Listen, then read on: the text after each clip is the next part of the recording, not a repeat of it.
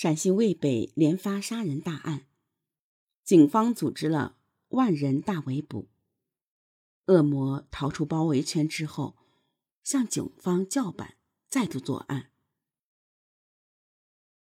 正当玉陕警方顶着种种压力，抽丝剥茧，苦苦寻觅凶犯的时候，陕西渭北地区再度发案，发案地区陷入了惊恐之中。一九九八年十一月六日凌晨三时左右，陕西省富平县柳曲镇柳曲村二十九岁的村民穗问南家开的路边小卖铺被罪犯挖洞入室，一家三口被杀。十一月八日凌晨三时左右，陕西省蒲城县春林镇月光村吕振中老两口。被杀死在自家的小卖铺中。以上两案均是就地取材，挖洞入室，用钝器击打受害人头部后，用菜刀切颈。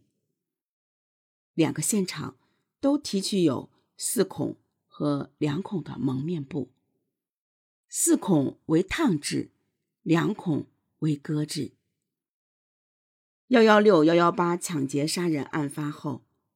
陕西省警方极为重视，集中和抽调了万余名警力，部署在富平、蒲城一带进行大围捕。令陕西警方难以置信的是，这边的搜捕排查正在进行。十一月十一日凌晨三时，在包围圈外的陕西大荔县博士乡王家村，又发生了一起。手段完全相同的血案。三十八岁的村民贾顺生被杀死在东邻一条小路西连一个小商店的自己家中。大批军警又封锁了大荔。以上被陕西警方称为“幺幺六”系列杀人抢劫案。灵宝八四专案指挥部。或陕西幺幺六系列案发生后，即派刑警大队长刘占强、户县分局副局长韩万顺、技术中队长常转超等人，又一次赶赴陕西发案地，了解情况，查看现场，以求获取新的信息。刘占强们返回指挥部后，经过一次又一次的分析论证。指挥部的结论是：灵宝的八四系列、陕西的八幺四系列、幺幺六系列，均为同一犯罪团伙所为。是尤先生再次始料不及的事情，又一次发生了。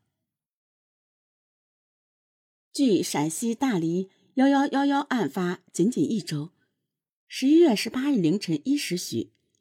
距灵宝市玉林镇八四系列案发区七十多公里的灵宝市区边的尹庄镇月渡村一个路边小诊所，被歹徒撞门而入，乡村医生赵旭伟一家三口被杀。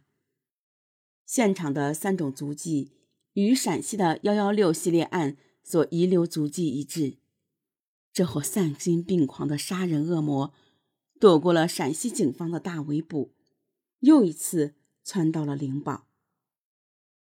公安部召开西安协调会，灵宝公安机关确定了豫陕系列杀人案的始发区域和阶段，调整了侦破重点，豫陕两省再度连发手段相同的特大命案。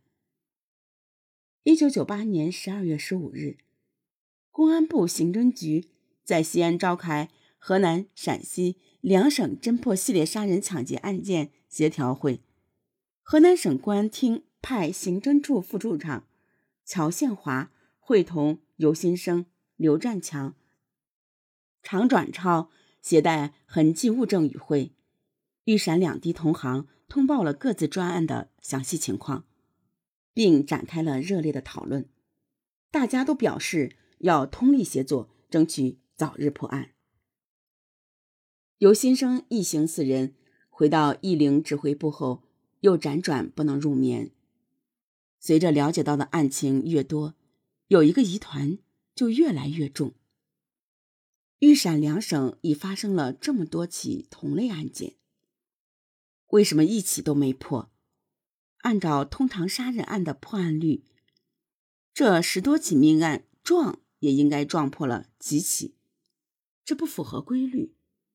况且，这么多起案件在时间上无冲突，这肯定就是那个一米五八小个子团伙所为，所以才会像现在这样，要么一起不破，要么一破全破。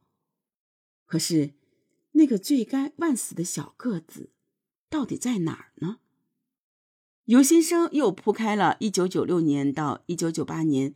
同类的入室抢劫案件一览表，经反复比照、顺线追索，一个鲜明的观点在长期的积淀中蓦然产生。纵览所有已掌握的同类案件，一九九八年二月十四日，陕西省潼关县潼屿镇小口村郭仁怀被杀是第一起命案。看来这一小个子团伙的作案手段是由此不断熟练升级的，由图财逐步发展到肆意杀人害命。结合案犯懂得土法提金的工艺，那么玉林潼关地区应该是系列案件的始发区域和始发阶段。既然是始发阶段和始发区域，那就必然应该留下一些可供查找的破绽。看起来，更应该从前期未杀人的小案入手，找到这个小个子的蛛丝马迹。指挥部又一次调整工作重点，重新排查一九九六年以来至八四系列案之前有小个子参与的入室抢劫案。正当灵宝警方排查工作紧张进行的时候，陕西又传来凶讯。一九九九年一月十七日，从陕西蓝田县李后乡荀家村又传来凶讯。作案手段相同。一九九八年十二月十五日，河南宜川县白沙乡长岭村常庆斌夫妇被杀。十二月十六日和十八日，河南省登封市大金店镇文村和新郑市薛店乡两个路边商店惨遭血案，均是全家被杀。常转超等人查看各个现场后回来一汇报，尤先生忧心忡忡。看来，这个恶魔小个子团伙的跳跃作案的区域更大了。陕西警方也闻讯派员到灵宝和登封等地查看现场，了解情况。春节刚过，灵宝市公安局召开党委扩大会议，对前段工作做了认真的总结，对侦破工作进行重新调整。鉴于半年多来几度大规模的摸排和已有线索的查证。大兵团滚雪球式的作战已告一段落。会议决定调整警力，以固县分局为主，抽调市局刑警大队骨干力量，重新组合侦破队伍，牢牢抓住玉林、潼关地区为始发区域和始发阶段这一指导思想，采取小分队深入周边地区，重点查找和发现原来未掌握的新线索。从先期没有命案的一般性入室抢劫案上打开缺口，就是这个会，给侦破进程带来了一个柳暗花明的转机。一九九九年三月十日，刑警大队刑警杜占波、固县分局刑警刘振华和玉林派出所民警严建民，在摸排时听说潼关县。太窑镇万仓村张金良家被抢过，张金良还一直上访。杜占波一行立即找到了张金良，毫无掩饰悲愤怒火的张金良，详细的叙述了那使他刻骨铭心的雨夜。